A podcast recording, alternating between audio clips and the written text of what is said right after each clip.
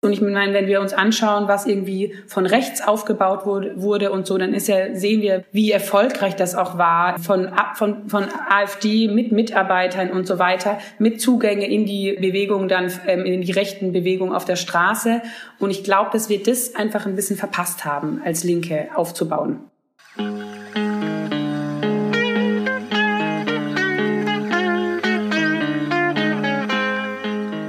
Hallo und herzlich willkommen zum Was tun Podcast. Hier sprechen wir mit Aktivistinnen über ihre Kampagnen und darüber, wie die Linke nicht nur kämpfen, sondern auch gewinnen kann. Wir, das sind Valentin und Inken und wir machen diesen Podcast, weil wir total gerne über Politstrategie diskutieren und diese Diskussionen im Podcast mit euch teilen wollen.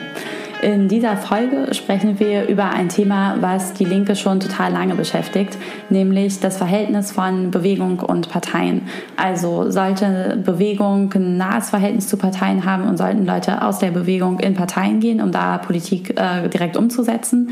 Oder ist das ein zu vermachtetes und gefährliches Terrain und deswegen lässt man lieber die Finger davon?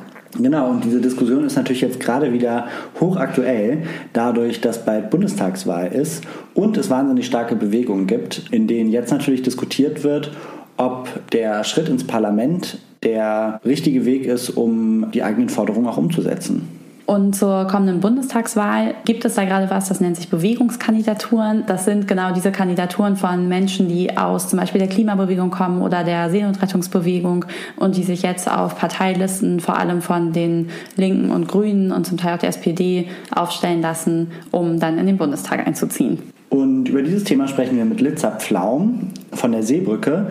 Litza engagiert sich sehr dafür, dass Aktivistinnen diesen Schritt machen und aus den Bewegungen in die Parlamente gehen. Und in dieser Folge wollen wir mit ihr darüber sprechen, was da eigentlich genau die politische Strategie hinter ist, was vielleicht auch die Schwierigkeiten sind bei diesem Schritt. Und ja, jetzt bleibt es mir eigentlich nur noch zu sagen, viel Spaß bei der Folge. Ich freue mich auch schon sehr auf das Gespräch und wünsche euch auch viel Spaß.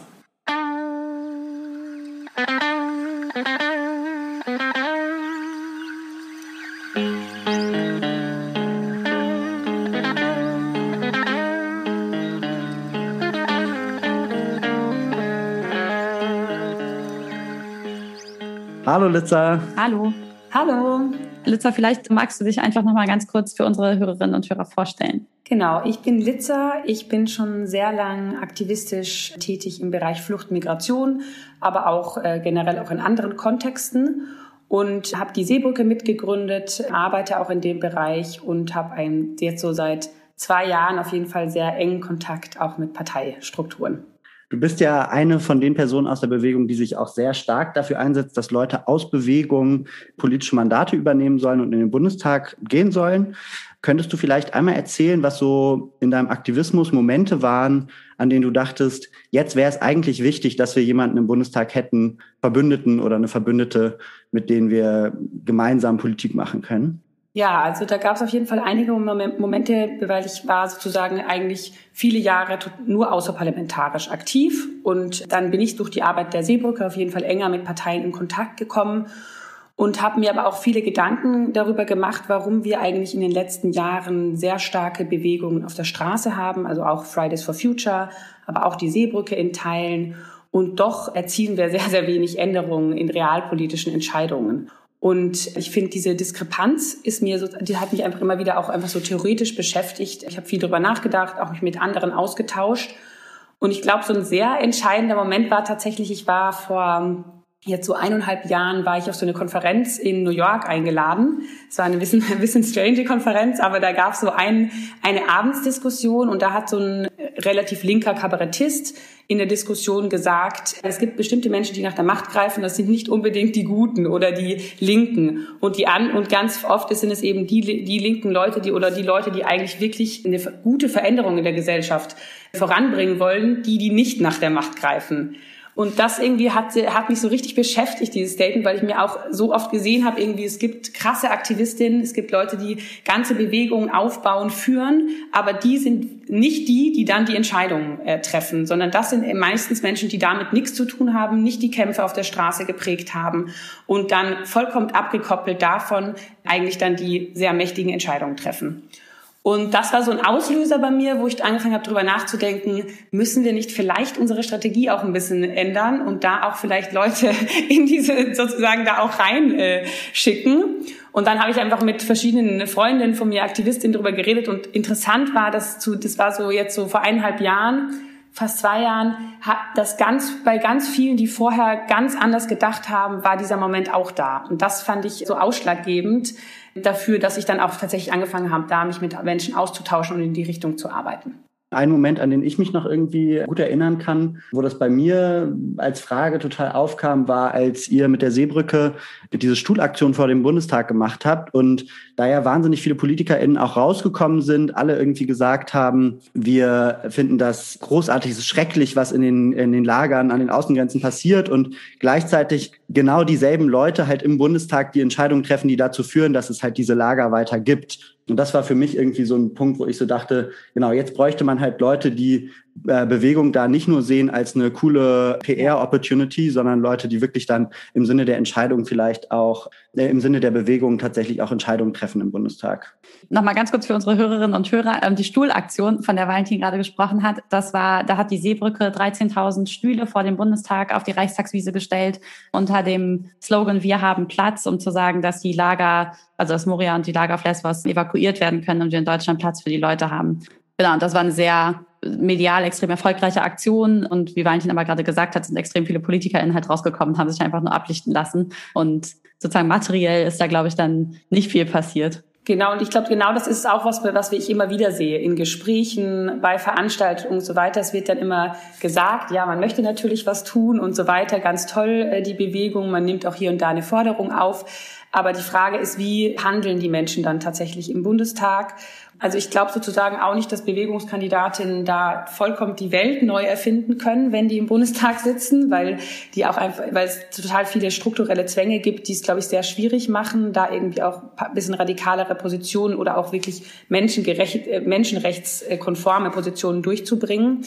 Aber alleine, dass wir zum Beispiel auch engere Verbündete haben, ist natürlich was, was total zentral ist. So. Und ich finde trotzdem, also ich finde, bei ganz vielen Sachen gehe ich total mit. Ich sehe das natürlich eher so ein bisschen aus so einer Klimabewegungsperspektive, wo es irgendwie eine ähnliche Dynamik gibt in einer riesigen Bewegung und politisch setzt sich nichts davon um.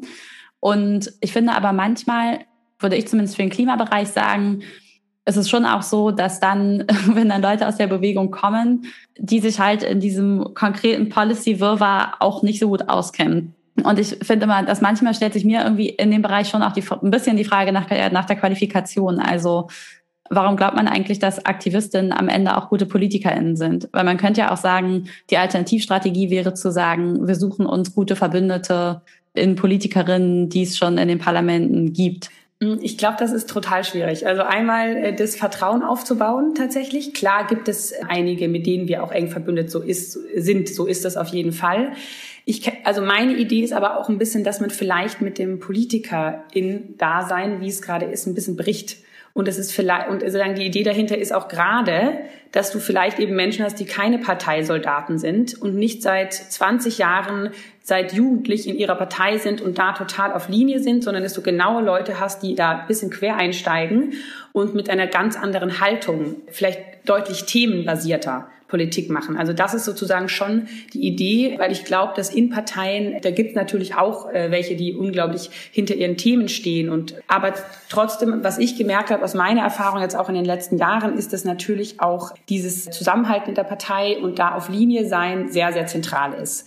Und ich glaube glaub auch nicht, dass man das komplett aushebeln kann, aber die Idee wäre schon, dass man deutlich themenzentrierter und vielleicht auch aktivistischer im Bundestag arbeitet. Und gleichzeitig ist es ja eine sehr unterschied, sehr andere Kompetenz, würde ich sagen, wenn man sich anschaut, wie viele Aktivistinnen arbeiten und, sage ich mal, auf Aktionen gehen, Demos organisieren, auf Demos sprechen. Das ist eine sehr andere Kompetenz als Gesetze machen tatsächlich. Ich glaube, ihr als Seebrücke seid da in diesem ganzen Bereich Advocacy vielleicht auch noch mal ein bisschen näher an so formellen politischen Prozessen dran und kennt euch darüber da auch ganz gut aus. Ich frage mich allerdings gerade so, inwieweit das vielleicht auch ein sehr spezieller Fall ist bei der Seebrücke und wie das in anderen Bewegungen ist, wo es vielleicht noch einen größeren Disconnect gibt zwischen diesen Arbeitsweisen in der mhm. Bewegung und im Parlament. Könntest du da vielleicht noch was zu sagen, inwieweit du sagst, dass es ja, was da deine Meinung zu ist? Ja, also ich glaube, dass halt ganz oft kommen die, also die politischen Ideen ja nicht unbedingt von, des, von den PolitikerInnen. Das sehen wir ja nicht nur in äh, sozusagen in unserem Politikfeld, sondern das sehen wir ja auch irgendwie in der Wirtschaft und was weiß ich wo, dass sozusagen die Ideen von Lobbyisten kommen, von Menschen, die sozusagen da ein, ein starkes Say haben und ich glaube, dass es halt, äh, also deswegen, du brauchst ja einmal die Leute, also das müssen ja nicht die Leute alles erfüllen, die im Bundestag sind, aber du brauchst einmal diese Zugänge tatsächlich. Also ich glaube, das ist total wesentlich. Und du brauchst Zugänge mit Vertrauen und wo du wirklich und sozusagen auch mit einem offenen Ohr genau in die, in die Richtung der Bewegung. Und ich glaube, das ist, was fehlt. Also klar gibt's hier vereinzelt Bundestagsabgeordnete, die sozusagen da eine größere Connection haben, aber wo haben die ihr Netzwerk? Meistens hauptsächlich in der Partei. Und ich glaube, das ist total zentral. Das ist auch Gedanke von, äh, wo kommt das Netzwerk rein? Wer hat Einfluss? Wer hat Zugänge? Und da weiß ich gar nicht, ob das sozusagen so wesentlich ist, also ich glaube halt tatsächlich auch, wenn auch als Bundestagsabgeordnete, du kannst du mit sehr viel unterschiedliche Kompetenzen haben. Ich glaube gar nicht, dass das jetzt nur die total äh, Studierten, die jetzt auch am besten noch Juristinnen sind und so sein müssen, sondern das kannst du dir ja auch alles mit deinen MitarbeiterInnen so zu, auf eine Art auch wiederholen so. Und deswegen glaube ich, dass das tatsächlich ganz stark diese Frage von Netzwerk wichtig ist. Und ich meine, wenn wir uns anschauen, was irgendwie von rechts aufgebaut wurde, wurde und so, dann ist ja, sehen wir, wie erfolgreich das auch war von, von, von AfD mit Mitarbeitern und so weiter, mit Zugänge in die Bewegung dann, ähm, in die rechten Bewegungen auf der Straße. Und ich glaube, dass wir das einfach ein bisschen verpasst haben, als Linke aufzubauen. Meine Erfahrung in der Bewegung ist auf jeden Fall auch, dass äh, diese Position, die du da in der Frage hast, also dass es wichtig ist, dass Aktivistinnen ins Parlament gehen, dass die ja sehr umstritten ist in linken Bewegungen und viele das auch gerade als genau den falschen Weg sehen. Könntest du vielleicht noch mal ein bisschen erzählen, wie so die Diskussionen dazu bei der Seebrücke liefen und was so auch vor allem die Gegenstimmen vielleicht waren gegen diesen Schritt? Ja, also das ist äh, total umstritten. Das ist tatsächlich so. Und ich würde halt auch ganz klar nochmal sagen, das sind, wir sehen das jetzt nicht als Person X geht für die Seebrücke in den Bundestag. Ich glaube, das ist total wichtig, dass es da auch, äh, und das ist auch so, dass es da eine klare Trennung gibt. Das sind natürlich Menschen, die äh, Netzwerke haben in die verschiedenen Szenen, aber das sind, ist jetzt kein Seebrücken oder keine Seebrückenkandidatin. Und trotzdem gibt es da einfach un sehr unterschiedliche Meinungen zu und Strömungen. Die einen denken, das ist überhaupt nicht sinnvoll, dass, dass sozusagen die Menschen dann eh sofort korruptiert werden und dann gar nicht mehr im Sinne der Bewegung handeln, dass es da wichtig ist, sozusagen dann total die Distanz zu wahren und sich überhaupt nicht mit denen groß irgendwie zu verbünden.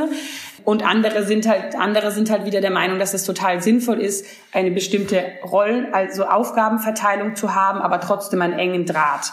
Und da wir das aber sozusagen tatsächlich nicht als ähm, Seebrücke-Kandidaten sehen, ist es auch nicht was, was wir sozusagen, natürlich müssen wir als Seebrücke unsere Haltung dazu aushandeln und haben uns da auch ähm, entschieden, auf jeden Fall eine solidarische, aber auch kritische Haltung zu haben. Und ich glaube, das ist total wichtig. Also es kann natürlich nicht sein, dass die Bewegungen dann die einzelnen Kandidatinnen die ganze Zeit unterstützen, weil ich denke, es kommt eben darauf an, dass weiter Druck aus den Bewegungen kommt und dass die, die Menschen, die dann im Bundestag sind und Verbindungen zu diesen Bewegungen haben, diesen Druck auch weitergeben. Das ist sozusagen auch meine Strategie, die ich daran wichtig finde. Das heißt einfach auch, wenn äh, Menschen, die aus unseren Netzwerken kommen, in, im Bundestag sind ab September, dann werden wir ganz genau hinschauen, was die machen. Und wir werden auch äh, uns sozusagen da auch laut aussprechen, wenn die was machen, was uns gar nicht passt. So. Und ich glaube, das ist, die wird die ganze Zeit auch so ein Aushandeln sein, aber natürlich wird es auch Gespräche geben können und auch da eine engere Verbindung aufgebaut werden können. Mm, und wenn du so mal praktisch ganz konkret runterbrechen müsstest, was die Erwartungen genau sind und wie dieses praktisch aus deiner Sicht dieses Druck weitergeben aus den Bewegungen in die Partei, wie sieht das genau aus? So, was ist, was stellt ihr euch konkret darunter vor, wie BewegungskandidatInnen dann im Parlament im Sinne der Bewegung Politik machen sollen? Also ich stelle mir konkret vor, dass sie wirklich starke Netzwerke halten, das heißt regelmäßige Treffen haben und hören, was ist da gerade, was sind die Ideen, was sind die Forderungen und sich dafür verantwortlich fühlen, dass die in ihre Partei getragen wird, werden und sie da auch in der Partei für arbeiten, weil es natürlich auch gar nicht, dass du dann in der Partei immer den Konsens, Konsens hast und das auch dann weiter in verschiedene Ebenen bringen. Und ich äh, verstelle mir auch vor, dass sie sozusagen solidarisch, dass man sozusagen auf einem solidarischen Verhältnis miteinander arbeitet. Das heißt auch, dass man sich Sachen rückmeldet, dass man auch mal, dass wir auch mal kritisieren können und dass das nicht gleich äh, angenommen wird wie, oh Gott, jetzt äh, machen die uns fertig, sondern eher, dass man wirklich geguckt wird, ach, vielleicht bin ich da dann doch irgendwie in eine falsche Richtung gegangen. Und eigentlich im Großen und Ganzen geht es darum, dass das irgendwie die Basis der Leute, Leute ist und dass das auch die ganze Zeit mitgedacht wird. Und ich glaube, das wird die größte Herausforderung, weil es für mich tatsächlich ein Experiment ist. Und ich glaube, es ist super schwierig auch für die einzelnen Kandidatinnen, auch eine totale persönliche Herausforderung ist, weil du natürlich hast du deine Basis ja auch in der Partei und musst da sozusagen arbeiten mit Menschen. Das ist ja total, ist ja total wichtig. Und auch das, du hast ja auch ein Interesse, dass, es, dass die Partei stärker wird. Aber für mich ist das wirklich eine, eine Frage, wo du auch deine Loyalitäten irgendwie hast und wo du mit Menschen eng zusammenarbeitest und auch die, diese Forderungen, diese Stimmen verstärkst. Und das ist für mich eigentlich die zentrale Aufgabe der Leute.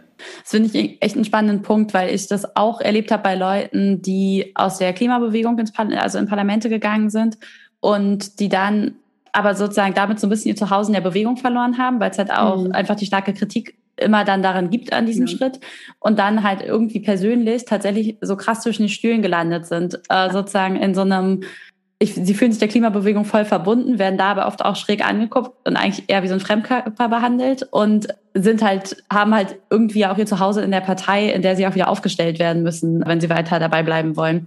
Und so, und ich finde das echt ein wirklich auf einer persönlichen Ebene, man kann jetzt auch mal sagen, okay, Mimimi ist ja ein persönliches Ding, aber ich mhm. finde tatsächlich, dass diese persönliche Ebene oder auch dann diese Individuen, über die das ausgehandelt wird, dass das echt wichtig ist, da ein Auge drauf zu haben. Ja, und halt ja auch Freundschaften und alles mit dran. Total, ja. Ja, genau. Ja. Und dass halt aber diese Freundschaften vielleicht auch wirklich total wichtig sind, um diese Loyalitäten irgendwie zu behalten und auch Verständnis auf den verschiedenen Seiten zu schaffen. Ich glaube, ganz viel geht da tatsächlich auch um einzelne Beziehungen, also sozusagen zwischen äh, Menschen, weil klar, das ist, ich glaube, das ist wirklich ein zentrales Problem, weil du bist ja dann sozusagen in der Bewegung, bist du schnell mal bei vielen, dass du bist jetzt auf der anderen Seite, auch wenn du eigentlich für dein Gefühl in die gleiche Richtung kämpfst und das dein Auftrag ist. Und das, äh, denke ich, wird äh, sehr, sehr spannend, inwiefern es aber möglich ist, dass jetzt ein, ein Paar der Menschen, die zum Beispiel bei uns enge Verbindungen haben, das tatsächlich auf so eine Art schaffen und dass man, aber ich meine, es ist auch eine, ist auch die Frage, wie schaffen das die Menschen aus der Bewegung für sich auch offen zu halten und zu nutzen, weil wenn da natürlich dann nur die Ablehnung kommt und du bist aus allem raus, dann glaube ich auch, dass es schwierig wird, den Einfluss zu äh, behalten oder sozusagen da wirklich gemeinsam woran zu arbeiten und etwas durchzukämpfen, so Ich glaube, das ist dann auf beiden Seiten so ein bisschen die Frage, inwiefern wird das gegenseitig akzeptiert und schafft man es, ein gutes Verhältnis zu bekommen. Hallo, sorry für die kurze Unterbrechung. Du hörst den Was tun Podcast. Und wenn dir gefällt, was du hörst, dann abonnier doch jetzt den Podcast auf Spotify, Apple Podcasts oder wo du die Folge gerade anhörst. Wir freuen uns auch, wenn ihr uns eine Bewertung da lasst oder über jede Form von Feedback gerne auch auf unseren Kanälen auf Twitter oder Instagram per Direktnachricht. Und jetzt viel Spaß beim Weiterhören. Was ich auch noch mal ganz interessant fand, was du neulich mal erzählt hast, ist, dass deine Erfahrung aus dem Klimabereich auch war, dass die Erfolge, die dann praktisch parlamentarisch da um, äh, erzielt werden von den, von den Leuten, zum Teil auch einfach total schwer vermittelbar sind. Dadurch, mhm. dass Bewegung ja immer mhm. praktisch große Ideen, Vorschläge ja. ins Feld führt und äh, Gesetzgebungsprozesse ja meistens sehr kleinteilig sind und es ja. dann manchmal gar nicht so erkennbar ist, wo da jemand vielleicht auch ja was verbessert hat, aber eben halt nicht den riesengroßen Wurf, sondern ja eine kleine Verbesserung. Das fand ich auch nochmal einen ja. interessanten Punkt, weil die Arbeitsweisen sich da auch wieder so ein bisschen mhm. äh, sehr stark ja, unterscheiden. stimmt. Ja. ja, total. Und ich glaube, das ist so ein bisschen connected auch wieder zu dem Punkt, den ich vorhin gemacht habe von Aktivistin, sozusagen das Qualifikationsfeld von einer Aktivistin ist nicht zwangsweise parlamentarische Politik und sozusagen das dann noch nachzuvollziehen, wie eigentlich diese Prozesse funktionieren, aber auch, was steht eigentlich genau in einem Gesetz drin und was heißt das dann? Ja. Also ich weiß, dass es ne, im Klimabereich ist es manchmal auch extrem kompliziert durch diese ganzen erneuerbaren Energiengeschichten. Da wird das gefördert, das wird nicht mehr gefördert. Hier mhm. gibt es Subventionen. Das hat folgende Anreize. Hier gibt es einen Deckel. Der Deckel ist jetzt nicht mehr ganz so schlimm für Solarkraft, sondern ein bisschen höher. So, es ist auch ein es wird dann ganz schnell halt auch ein krass technisches Feld. Ja, total. Und das kann man irgendwie auch nicht von allen Aktivistinnen erwarten, dass sie das immer alles komplett noch nachvollziehen können. Mhm. Aber manchmal habe ich auch das Gefühl, es gibt da so ein bisschen Übersetzungsschwierigkeiten. Oder es ist dann, keine Ahnung, bewegungsmäßiger manchmal auch schwer, Druck in einem Moment richtig auszuüben. Wenn es jetzt zum Beispiel um den erneuerbaren Deckel geht oder so, super technisches Feld, wäre mega wichtig, dass es da Druck gibt. Ja. Aber es begeistert die Leute einfach nicht, weil es geht halt ja. um 45 Prozent versus 50 Prozent. Und äh, das ist halt finde ich sozusagen, wenn man dann auf diese technische Seite guckt, von wie funktioniert dann diese Zusammenarbeit oder wie kann die funktionieren, echt gar nicht so leicht. Und da fand ich aber das voll wichtig, was du gesagt hast, dieses auf der konkreten Arbeitsebene sozusagen halt die Beziehung gut halten und aber halt auch regelmäßige Treffen machen und rückinformieren und sich da sozusagen der Bewegung auch auf eine Art und Weise verpflichtet fühlen, das immer wieder anzubieten und zu machen. Mir hat sich aber tatsächlich aus so einer weiteren Bewegungsperspektive auch noch eine andere Frage gestellt. Und zwar finde ich, wenn man jetzt auf diese Bewegungskandidaturen Touren guckt, dann gibt es einige Männer und einige Frauen, aber insgesamt finde ich, fällt schon auf, dass vor allem Männer es auf aussichtsreiche Listenplätze schaffen. Und ich auch von einigen Frauen aus der Bewegung weiß, dass sie sich aktiv dagegen entschieden haben, diesen Weg zu gehen. Und glaube auch, dass da immer viele persönliche Entscheidungen dahinter stecken, aber halt auch irgendwie strukturelle Fragen. Ähm, und frage mich halt, ob damit irgendwie neues Machtungleichgewicht entsteht oder ob das vielleicht so ein Moment mhm. ist, wo Bewegung einen neuen Schritt geht und die First Mover sind irgendwie wieder Männer. Ja, also, ja. beziehungsweise vielleicht auch nicht nur äh, Männer, sondern vor allem auch weiße Männer. auch ja, das würde ich auch ja, so sagen, ja. Voll. Total. Und ähm, genau, mich hat irgendwie, ich denke jetzt irgendwie auch so ein bisschen, okay, es ist jetzt halt auch so. Und ich frage mich, glaube ich, trotzdem, wie man, ob du vielleicht eine Idee hast, wie damit ein cooler Umgang sein kann oder wie wird es damit sozusagen weitergehen. Also ich glaube, es zeigt, ähm, also ich bin da, sehe das genauso und habe mir auch sehr viel Gedanken darüber gemacht, weil wie ich ja wirklich über, teilweise aktiv überlegt habe, wer könnte das sein und auch mal Menschen darauf angesprochen habe und es einfach ganz stark sichtbar wird, dass sich da einfach die strukturellen äh, Strukturen der Gesellschaft reproduzieren. Also die ersten, die das sofort für sich wollen, sind weiße Männer und privilegierte weiße Männer. Kommen jetzt auch nicht irgendwie aus einer, kommen irgendwie auch aus äh, guten Verhältnissen und wohlhabend und so weiter. So und das ist total ersichtlich und ich glaube, das ist ein ist tatsächlich ein Riesenproblem, weil ich auch glaube tatsächlich, dass besonders marginalisierte Menschen haben hätten da natürlich einen ganz anderen Standpunkt und würden würden da, glaube ich, auch ganz andere Sichtweisen mit reinbringen, die Kämpfe ganz anders führen und so weiter, einfach aus dem, was sie erlebt haben. Und ich glaube, mit einer sehr privilegierten Position hast du, glaube ich, auch deutlich mehr Hang dahin, dich auch vielleicht eher an anderen zu orientieren äh, oder sozusagen, weil, die, weil das sozusagen nicht unbedingt die Probleme sind, die du vielleicht auch selber, äh, gegen die du vielleicht selber kämpfst oder betroffen bist. Und ich denke, dass ähm, man tatsächlich, also dass wir tatsächlich daran arbeiten müssen, dass es eben Strukturen gibt, die andere ermächtigen, sich das auch zu trauen. Also ich glaube, es geht einmal natürlich traue ich mir das zu, aber auch auch natürlich die Frage, also sozusagen auch auch schon alleine Frau, du Du, du, das Kinderthema ist für dich nicht abgeschlossen. Was gibt es auch für Bedingungen für Frauen mit Kindern im Bundestag? So ist also, soweit ich weiß, gibt es keine Elternzeit. Und ich habe mal ein Doku gesehen, da hat eine Person auch gesagt, während sie in zwei Wochen, nachdem sie ihr Kind bekommen hat, zwei Wochen zu Hause war, wurde sie von einer AfD-Person in einem wichtigen Ausschuss vertreten, so. Und da sieht man, wie, wie krass das ist, dass trotz, obwohl man sozusagen so lange für Gleichberechtigung kämpft, bei Männern ist die Entscheidung trotzdem irgendwie schneller, dass das irgendwie machbar ist. Und ich glaube, das zeigt sich da enorm.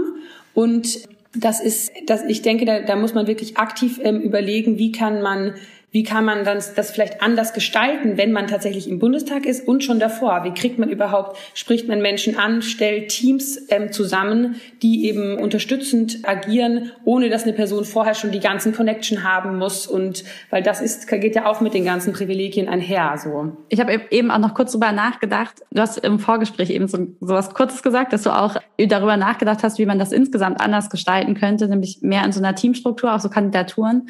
Und dass ich mir auch gut vorstellen kann, dass sowohl Frauen, aber vielleicht auch Leute, die anders deprivilegiert sind, dass es denen tatsächlich vielleicht auch leichter fallen würde, wenn sie nicht so krass exponiert dann als Einzelperson das machen müssen und mhm. sagen müssen, hey, ich bin der coole Typ und ich glaube, ich kann das und würde euch total gut vertreten, sondern wenn die sozusagen stärker mit so einem Team reingehen gehen können, indem man sich vielleicht auch stärker gebackt fühlt und besser ähm, aufgefangen, vielleicht auch wenn Sachen schlecht laufen oder auch wenn jetzt zum Beispiel bei Frauen irgendwie oder auch bei, bei POCs total genauso ähm, es viel Hate Speech gibt, dass man irgendwie ein gutes Team hat, was das abfangen kann und indem man aber auch nicht so das Gefühl hat, man muss sich selber als die krasseste Person darstellen. Und vielleicht sind das wirklich Strukturen, an denen man doch mal irgendwie stärker denken muss. Ja, ich denke auf jeden Fall, also meine Anfangsidee war auch eigentlich, dass man das viel mehr noch aufbrechen muss. Und zwar, dass man tatsächlich als Team das macht, den Wahlkampf, aber auch danach sozusagen sich die Arbeit als Team aufteilt. Und das heißt aber natürlich auch, du musst, das heißt auch, dann, dann ist nicht mehr nur zu sagen, nur die Person, die Abgeordnete ist, das ganze Geld kriegt und so, dann dass du da das wirklich kollektiv organisierst. Also das fände ich wäre eigentlich super das spannende Experiment. Ist das möglich? Weil es ist auch erstmal die Frage, kannst du auch die Verantwortung mehr aufteilen, die Arbeitslast? Oder hängt es dann trotzdem einfach an der Person? Und ich glaube, das wäre, also ich stelle mir das auch eher so vor, dass es eben dann nicht so ist, die abgeordnete Person ist einfach Chefin, sondern du machst die Entscheidungen zusammen, genauso wie wir das in unseren Strukturen ja auch irgendwie äh, machen. Und das fände ich persönlich extrem spannend. Und vielleicht, also genau, vielleicht gibt es ja eine der Bewegungskandidatinnen, die das doch irgendwie mehr ausprobieren will und da aktiv Macht teilen und Ressourcen teilen würden. Weil ich glaube, das ist wäre möglich und wäre auf jeden Fall sehr interessant, wie sich dadurch auch die, die Arbeit verändert. Wenn wir jetzt praktisch noch mal so ein bisschen gedanklich auf die andere Seite rüber wechseln und sagen, okay, es gibt irgendwie Leute aus Bewegung, die gehen da in die Partei und das bedeutet auch praktisch von außen in eine Struktur reinzugehen, äh, die nach bestimmten Prinzipien organisiert ist, in der es zum Beispiel Listenaufstellungen gibt oder die Listenplätze natürlich begrenzt sind und ähm, man muss sich irgendwie erstmal in seinem eigenen Landesverband organisieren, um überhaupt praktisch einen guten Listenplatz zu bekommen. Und könntest du da vielleicht noch mal so ein bisschen aus dem Nähkästchen plaudern, wie praktisch dieser Prozess war von Leuten, die du begleitet hast, die, die da reingegangen sind? Wie hat das irgendwie vielleicht auch so die Dynamik verändert unter den Leuten? Und äh, ja, was waren da irgendwie Herausforderungen, auf, auf die ihr schon gestoßen seid? Genau, ich glaube, die Herausforderungen eben sind, dass es ganz, also ganz gesetzte Strukturen gibt, wo du eigentlich schon sehr lange dabei sein solltest, solltest, um irgendwie da ein Standing zu dir zu erarbeiten und dann irgendwie durch diese, deine Beziehungen und so weiter es dir irgendwie ermöglicht wird, natürlich auch durch deine Arbeit, die du machst, für die Partei irgendwie einen aussichtsreichen Platz zu kriegen. Und bei uns war das ja schon, also bei vielen so, dass sie halt, manche waren ja auch schon äh, länger in Parteien, manche eben auch nicht und haben da natürlich dann auch einiges bisschen aufgebrochen. Und das war natürlich sichtbar, dass das dann sozusagen auch große Unruhen passieren, wenn da plötzlich jemand von der Seite kommt, kennt niemand vorher, hat irgendwie vielleicht ein Standing in der Bewegung, aber wer ist denn das in der Partei? Und dass da natürlich einfach intern in den Parteien große Machtkämpfe losgehen, weil es geht darum, es gibt sozusagen nur begrenzte Listenplätze, es geht um eine sehr, sehr begrenzte Ressource, es geht um sehr viel Macht, auch um sehr viel Geld.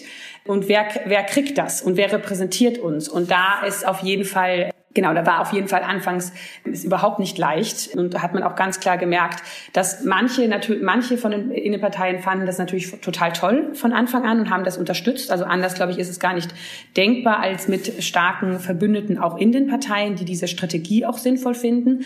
Aber andere natürlich haben sich gefühlt, als würde ihnen was weggenommen werden und haben halt auch versucht, wie können wir diese Person verhindern. Ja, und ich glaube genau, das ist einfach sozusagen eine große Herausforderung, sich da irgendwie äh, durchzukämpfen und auch sehr sehr sehr anstrengend und ja, es ist, da muss sozusagen einiges äh, durchgehalten werden, um überhaupt dahin zu kommen, sich da irgendwie auf, äh, auf irgendwie einen aussichtsreichen Listenplatz zu kommen. Und zwischen den unterschiedlichen BewegungskandidatInnen, also wie verändert da dieser Schritt das Verhältnis untereinander? Genau, also es stellt tatsächlich, da waren wir an, an, ein paar Punkten, wo wir plötzlich gemerkt haben, wir wollten, wir, die, die Idee ist, wir machen das zusammen als Kollektiv und arbeiten alle zusammen. Und dann waren wir plötzlich an einem Punkt, wo klar wurde, oh je, da sind zwei eigentlich, die äh, kandidieren womöglich, also die kandidieren auf derselben Liste, auf derselben Landesliste und womöglich sogar noch im selben Bezirk. Und das ist, war natürlich auch sehr interessant, wie es dann schnell dahin geht, obwohl alle das, äh, eigentlich das Anliegen haben, wir wollen das solidarisch miteinander lösen und so weiter. Aber dann geht es plötzlich um die Frage, hm, trete ich denn jetzt von meiner Macht äh, zurück oder sozusagen von dieser Aussicht und hinter, überlasse das der anderen Person? Und da habe ich schon gemerkt, auch mit, wo ich war ich schon selber auch enttäuscht irgendwie, wie ich, wie, weil ich gemerkt habe, wie schnell das auch trotz dieser Idee dazu führt, dass jeder zum Einzelkämpfer oder dass einige zu Einzelkämpferinnen werden und sich da sozusagen dann, dass das dann einfach schwierig ist, weg von, von sozusagen diesem Konkurrenzdenken zu gehen und zu versuchen, wie schaffen wir das gemeinsam, sondern es dann natürlich darum geht, ähm, wie schaffe ich es.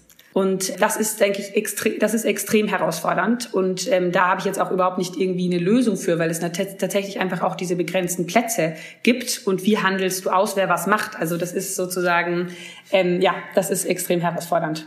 Das klingt dann jetzt auch so ein bisschen so, als würde so die Idee von Bewegungskandidatur dann auch zur Marke werden, die man irgendwie so als USP so ein bisschen verteidigen muss. Weil von außen ist ja eigentlich die Sicht aus Bewegung eher, also wenn man diese Idee dann grundsätzlich gut findet, dass Bewegungsleute ins Parlament gehen, je mehr, desto besser. Es ist irgendwie wichtig, ja. dass ganz viele aus ganz vielen Bewegungen da reingehen und das nutzen und miteinander praktisch dann auch solidarisch sind und sich die Bälle zuspielen, sich gegenseitig unterstützen, auch in der Öffentlichkeit. Und aber in der internen Parteistruktur scheint es so zu sein, dass es dann so, okay, ich werde jetzt weniger sichtbar dadurch, dass es vielleicht noch ja. jemanden gibt, der eine ähnliche Geschichte hat oder vielleicht sogar noch eine überzeugendere Geschichte. Das finde ich jetzt auf jeden Fall ein sehr interessante, sehr interessantes Learning und schon auch ein Stück weit ernüchternd, würde ich sagen. Ja, ja, und ich finde aber, es geht ja auch nicht nur um sozusagen, das ist jetzt noch eine andere Person oder so, sondern es geht ja wirklich darum, dass es halt auf diesen Listen nur sehr begrenzte Plätze gibt und nicht darum, oh, mein, mein Unique Selling Point ist nicht mehr so cool, sondern tatsächlich auch darum, okay, der ist vielleicht auch einfach dann weniger überzeugend und dann bekommt es halt die andere Person. Und ich fand vielleicht einfach nochmal so ein bisschen zum Kontext für die Hörerinnen und Hörer, die da nicht ganz so tief drinstecken in dem ganzen Bereich. dass das ist sozusagen, das Verfahren ist ja im Moment so, dass die ganzen Parteien stellen jetzt auf Landesebene die Listen äh, mit den Kandidatinnen und Kandidaten auf die dann für den Bundestag kandidieren. Und im deutschen Wahlrecht ist es tatsächlich so, dass dann je nach Ergebnis in den Bundesländern eine bestimmte Anzahl von Personen einziehen in den Bundestag und man halt jetzt auch schon relativ klar sagen kann, okay, Plätze X in diesem und diesem Bundesland sind, keine Ahnung, eins bis sieben sind sehr aussichtsreich, die kommen fast sicher rein. Und dann gibt es noch eine bestimmte Anzahl an Plätzen, wo man sagt, okay, wenn die Umfrageergebnisse besser oder schlechter werden, kommen die noch rein oder kommen die nicht mehr rein. Und danach gibt es halt die, die einfach nicht mehr aussichtsreich sind, die, wo auch noch Leute drauf kandidieren. Bei der Europawahl zum Beispiel bei den Grünen war das so, dass da noch ganz viele Leute drauf kandidiert haben. Niemand hat errechnet, äh, damit gerechnet, dass das Ergebnis so gut war. Und dann sind ganz mhm. viele Leute so unverhofft noch eingezogen Wochen. Aber ähm, so im Großen und Ganzen ungefähr so ist das Verfahren. Und dann ist das auch äh, je nach Partei immer nochmal unterschiedlich, dass zum Beispiel bei den Grünen und ich glaube bei den Linken auch ist es so, dass dann ungerade Plätze für Frauen reserviert sind und die zweiten Plätze jeweils mal als offene Plätze gehandelt werden. Das sind meistens Männer, können sich aber auch Frauen drauf bewerben. Und dass dann gibt es manchmal auch noch so ein bisschen Sonderregelungen, keine Ahnung, zum Beispiel in Niedersachsen war es jetzt so, dass da jeder dritte Platz dann wiederum für eine Person reserviert war, die noch nicht im Parlament ist, um halt das so ein bisschen offen zu halten. Aber das ist schon eine starke Sonderregelung. Das ist in den meisten Bereichen nicht so äh, fix. Und aber auf jeden Fall kann man sich ja so ein bisschen vorstellen, da spielt schon sehr viel rein von, wer kann welchen Platz vielleicht kriegen. Und dann wird es doch sehr schnell ziemlich begrenzt, auch was für Themenbereiche, was für Strömungen aus den Parteien, woher die Leute kommen, wer dann da überhaupt noch einen Platz bekommen kann. Ja, das wollte ich nochmal so ein bisschen zum, zum Hintergrund sagen. Und dann kann man sich ja auch, glaube ich, gut vorstellen, dass dann auch doch, keine Ahnung, wenn man halt Landesverbände hat, wo Bewegungen besonders stark sind, dass dann da auch die Konkurrenzsituation vielleicht leichter so eine Konkurrenzsituation irgendwie leichter eintritt und dass es auch total schwer ist, das dann zu verhandeln. Genau, und ich glaube, es sollte halt auch eigentlich, also ich glaube, eigentlich wäre es für Parteien total eine große Chance zu sagen, dann haben wir halt mehr Bewegungskandidatinnen mit dabei. Aber das ist halt gerade eben das Problem, dass das, dass das, das tatsächlich auch intern ein bisschen gegeneinander ausgespielt wird, weil das natürlich dann auch immer anderen Menschen, die schon vielleicht lange in den Strukturen sind, die Plätze auch wegnimmt. Unser Podcast heißt ja was tun und am Ende von jedem Gespräch fragen wir praktisch unsere GesprächspartnerInnen immer, was man denn jetzt konkret machen kann. Und dich würden wir gerne fragen, Litzer, was denn Bewegung jetzt tun kann, um die KandidatInnen, die auf aussichtsreichen Listenplätzen kandidieren und die sehr wahrscheinlich nach der Bundestagswahl im Parlament sitzen, was kann Bewegung tun, um die Leute auf Kurs zu halten nach der Wahl?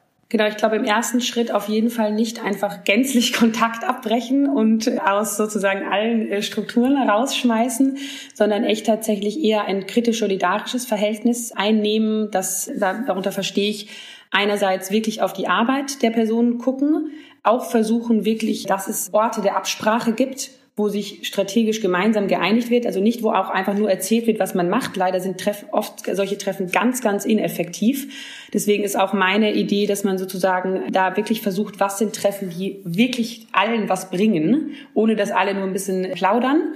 Und das heißt, das, denke ich, braucht regelmäßig solche Abspracheorte und dann aber natürlich auch mal außerparlamentarisch öffentlich Druck erzeugen und auch sagen, in welche Richtung es gehen muss. Und dann sollte, sollte das sozusagen die Aufgabe sein, der Menschen das weiterzugeben und äh, da trotzdem in einem solidarischen Verhältnis zu bleiben. Und ich hoffe, dass auch Bewegungen diese Chancen sehen und das auch äh, sozusagen anfangen, das weiter aufzubauen und dass aber auch die Kandidaten das tatsächlich da einen Fokus drauf legen und halt eben sich auch tatsächlich auch die Zeit nehmen und nicht dann plötzlich kaum sind sie im Bundestag, haben sie für nichts mehr Zeit, was Bewegungen angeht und treffen sich einmal im Jahr so mit VertreterInnen. Das geht natürlich auch nicht. Cool, vielen Dank. Cool. Das war ein sehr, sehr klares Fazit am Ende, finde ich, für die Diskussion. Und ich glaube, ich fand das irgendwie auch eine coole Sichtweise, die du jetzt im Gespräch ganz viel hattest von, das ist halt ein Experiment und wir müssen sehen, wie es läuft. Und vielleicht sprechen wir in, der, in einer der kommenden Folgen ja nochmal darüber, wie es gelaufen ist. Ja. in einem Jahr oder so. Sehr gut. Cool, vielen Dank. Vielen Dank, Glitzer. Cool, vielen Dank euch. Dann dir noch einen schönen Super. Sonntag, Glitzer. Hat euch Spaß auch. gemacht. Ciao, ciao. Bis dann. Ciao. ciao.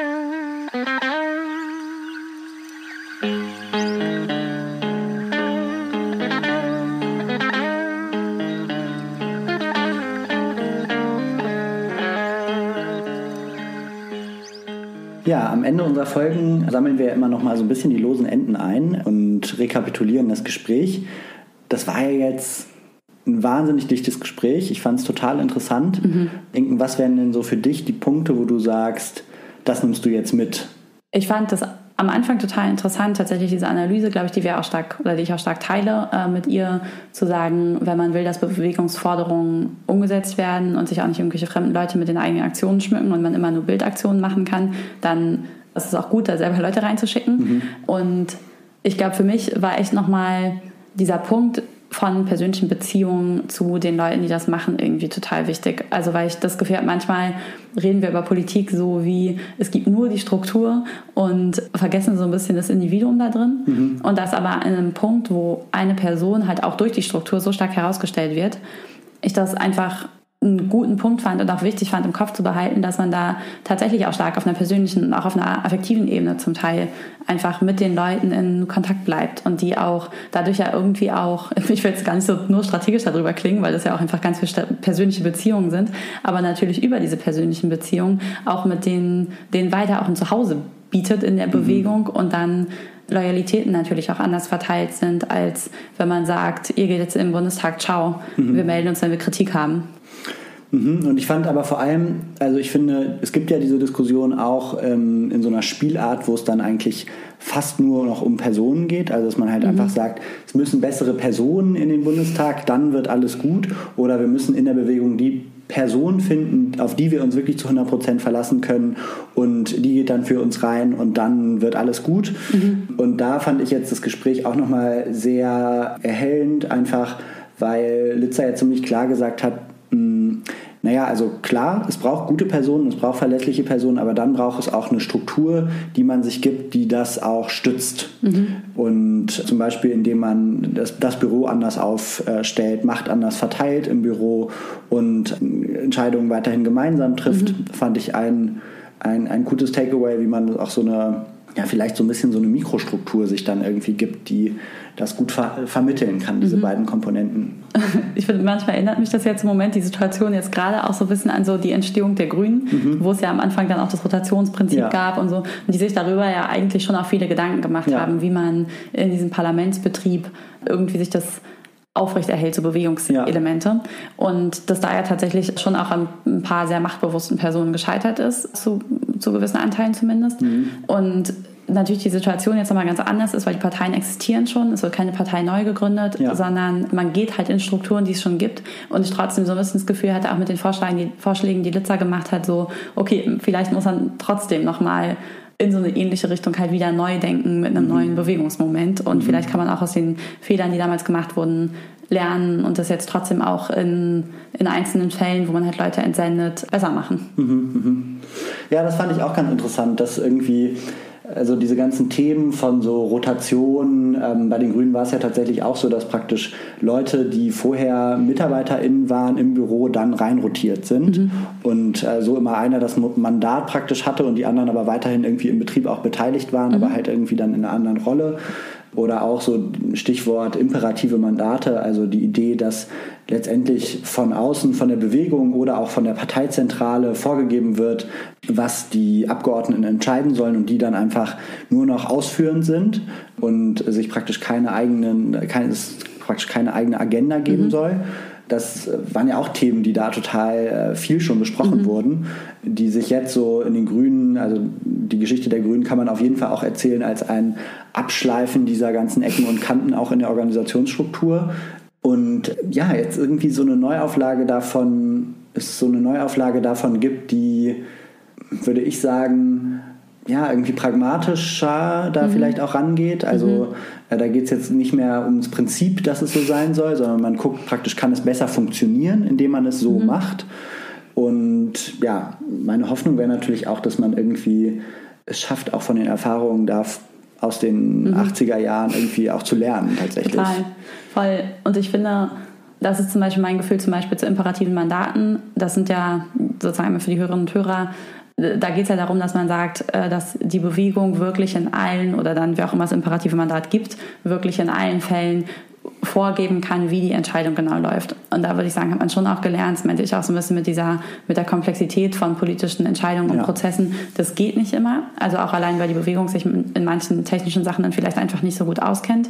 Und dann halt an manchen Punkten auch zu sagen, okay, das ist, war eine coole Idee, es funktioniert mhm. so einfach nicht. Ja. Aber dann nach neuen, neuen Formen der Rückversicherung äh, sozusagen in der Bewegung auch zu suchen. Ja. Weil das ist ja eigentlich, worum es auch geht. Eigentlich sozusagen geht es ja nicht darum, dass jetzt das Plenum über jede Policy im Konsens entscheidet, sondern es geht ja darum, gut zu vermitteln und sozusagen in Grundsatzfragen sich gut abzustimmen oder sich auch in Bewegungsmomenten gut abzustimmen und so. Und das finde ich irgendwie spannend, wie da jetzt weitergedacht wird und auch wie Litzer da weiterdenkt. Ja, ja, vor allem was praktisch Ziele und rote Linien sind. Ich glaube, das sind so Punkte, an denen mhm. man sich gut miteinander verständigen kann.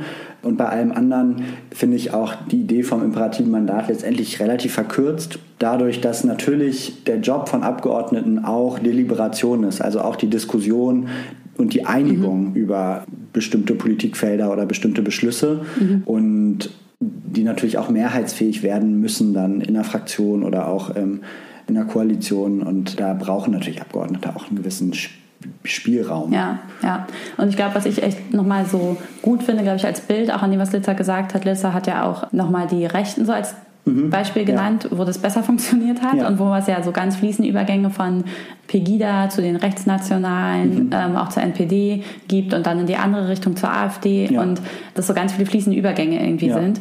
Und natürlich möchte man sich nie Rechte als Vorbild nehmen, aber strukturell ist es schon so, dass ich glaube, es voll hilfreich ist zu sehen, dass auch eine Fraktion nicht ein monolithischer Block ist, ja. sondern dass in der Fraktion es ganz viele verschiedene Positionen gibt und ja. rechtere und linkere und dass man halt von den linkeren aus das, die, den Übergang auf Fließen hält zur Bewegung, ja. um da sozusagen tatsächlich auch aus der Bewegung bis ins Parlament wirken zu können. Und das finde ich sozusagen so nochmal auch so ein bisschen als, als äh, Spektrumsvorstellung irgendwie. Mhm gut, auch vielleicht das müssen als Ziel im Kopf zu halten, weil es dann halt vielleicht auch, ich glaube, das ist auch mal, wo es nochmal sich dann rückbindet ans imperative Mandat, dass es ja nicht nur darum geht, zu sagen, wir sagen Forderung X und die wird dann genauso umgesetzt, sondern dass man es eher auch so ein bisschen als Koalition begreift mhm. aus Leuten, die so verschiedene Expertisen dann ja irgendwie auch entwickeln und verschiedene Ressourcen haben und verschiedene äh, Sachen besonders gut können und die aber halt so ein bisschen, wie du gesagt hast, für ein Ziel halt gemeinsam einsetzen. Ja, das ist tatsächlich auch so was, was ich irgendwie mir äh, so ein bisschen ja, wünsche als Mindset dass ähm, man äh, ein bisschen wegkommt von diesen scheinbaren Gegensätzen oder diesen gut oder böse Diskussionen mhm. rund um parlamentarische Politik, sondern dass man irgendwie mehr dahin kommt, dass man sagt, es ist irgendwie, wie du gesagt hast, in einer großen Koalition, die über das Parlament hinausgeht, mhm. auch eine Arbeitsteilung in den Arbeitsweisen. In, dass es darum geht, auch Verständnis aufzubringen für, die jeweiligen, für den jeweiligen Politikstil, also dass mhm. die auch unterschiedlich funktionieren mhm. und dass man sich darüber irgendwie gut verständigen kann. Einerseits eine Vertrauensbasis hat, aber auch andererseits sich natürlich kritisch immer wieder rückkoppelt und äh, auf, auf Pfad hält. So, das fände ich irgendwie einen coolen nächsten Schritt, wenn das mehr in diese Richtung gehen würde, dass man da ähm, mit so, einem, so einer Art kritischen Pragmatismus rangeht. Mhm. Ja, ja, und ich glaube auch, dass dann die, ich habe manchmal das Gefühl, dass die Angst in Bewegung vor diesen Bewegungskandidaturen auch stark ist, eine Demobilisierung, dass sie mhm. dann sagen, okay, von außen sieht das dann aber so aus, als würden wir jetzt ein Parlament vertreten, warum soll man dann noch auf die Straße gehen ja. ähm, und so. Und das sozusagen eher so ein Spektrumsverständnis und vielleicht auch so ein Verständnis von, gegen die Rechten in den linken Parteien kann man dann auch trotzdem noch sein. Oder man wendet sich zusammen gegen den wirklich konservativen politischen Gegner. Dass so ein Verständnis es dann auch hilft, tatsächlich die, auch die Bewegung wach und mächtig und groß zu halten. Mhm. Genau, und sozusagen das nicht so verstanden wird wie jetzt gehen einige ins Parlament und damit ist für uns irgendwie Schluss. Ja, andererseits, ich würde schon sagen, dass die Leute, die sagen, das kann demobilisierend wirken, die haben natürlich schon einen Punkt. Also wenn da, wenn man, wenn keine Ahnung, Fridays for Future Aktivistinnen ins Parlament gehen, dann heißt es natürlich, dass es vielleicht auch einfach gar nicht mehr so leicht ist, das aufrechtzuerhalten, diesen starken Gegner, der die, Stra der die der die ähm, Leute auf die Straßen treibt. Und wenn die Grünen dann auch noch mitregieren und diese Aktivistinnen dann Teil einer Regierungsfraktion sind, dann ist es natürlich so, dass es irgendwie viel schwieriger zu kommunizieren ist, was dann jetzt eigentlich genau das Problem ist. Trotzdem wäre meine Haltung dazu immer, dass Bewegung ja auch kein Selbstzweck ist. Also ich finde so diese, diese, diese Vorstellung, dass man einfach immer nur das tun muss, was dazu führt, dass die Bewegung mhm. wächst, das ist praktisch so eine Denkrichtung, der ich unterstellen würde, kann man natürlich auch anders sehen, aber der ich unterstellen würde, dass es äh, sehr stark einfach so Bewegung um der Bewegung willen ist. Mhm. Ja, ich glaube, was ich nochmal einen spannenden Punkt auf der anderen Seite finde, ist, ob sozusagen auch wie stark sich dann die einzelnen Abgeordneten beim Fraktionszwang unterwerfen müssen. Ja. Also ob dann es nicht schon auch eine Möglichkeit gibt zu sagen im Parlament, okay, wenn jetzt halt sozusagen schlechte Klimagesetzgebung beschlossen wird oder wenn in der Seenotrettung oder sozusagen Sachen, Sachen beschlossen werden, die nicht seenotrettungskonform sind, ob dann nicht schon auch die einzelnen Abgeordneten sich so loyal zur Bewegung fühlen können, dass sie dann vielleicht auch bei Beschlüssen nicht mitstimmen mhm. oder dagegen stimmen. Ja. Und das stellt ja, finde ich, auch diese Frage von Loyalität und wem fühlt man sich dann wie verpflichtet und auch wie gehen aber dann, dann Parteien auch damit um, weil natürlich die Angst immer ist, man wird dann bei der nächsten Listenaufstellung nicht mehr aufgestellt. Mhm. Nochmal auch in die andere Richtung. Mhm. Okay, also wenn man es jetzt praktisch nochmal total eindampfen würde, was haben wir gelernt? Ich würde sagen, man lernt, das Spannungsverhältnis zwischen Bewegung und Parteien bleibt bestehen. Also mhm, auch wenn Bewegungsleute in die Parlamente gehen, wird es, ist damit nichts gelöst, sondern ist praktisch auch ein neuer Ausgangspunkt für ganz viele Kontroversen, die einen dann begleiten werden. Und das ist erstmal auch nicht schlecht, sondern das heißt, es passiert was. ähm, Vorwärts immer, rückwärts nimmer. dann würde ich sagen, persönliche Beziehungen sind auch das politische Kapital von Bewegung, wenn mhm. Leute ins Parlament gehen und die müssen gepflegt werden. So, also ja. man muss dafür sorgen, dass es irgendwie, du hast es gerade auch gesagt, Stichwort Loyalitäten, das ist ja irgendwie ganz stark so ein da geht es um Selbstverständnis. Wenn es mhm. hart auf hart kommt, auf welche Seite schlage ich mich? Ja. Und ich glaube, das ist praktisch die Soft Power in dieser ganzen Frage. Und dann geht es auf jeden Fall auch auf der Parteienseite darum, wie stellen sich die Strukturen auf. Also wie stellen sich die einzelnen Abgeordneten in ihren Strukturen auf und strukturieren sie ihre Büros und ihre Teams. Und aber auch, wie reagiert die Partei auf diese Leute aus der Bewegung und was fordert die von denen und wo nimmt sie vielleicht auch wahr, dass das Leute sind, die doppelte Loyalität haben, bei denen das aber auch total gut so ist. Ja, viele spannende Fragen und wir hoffen, es hat euch Spaß gemacht zuzuhören. Auf jeden Fall. Und wir sind natürlich auch total gespannt, wie es weitergeht mit dem Experiment und halten euch auf dem Laufenden. Dann bis zur nächsten Folge, wenn es wieder heißt. Was tun? Ciao. Tschüss.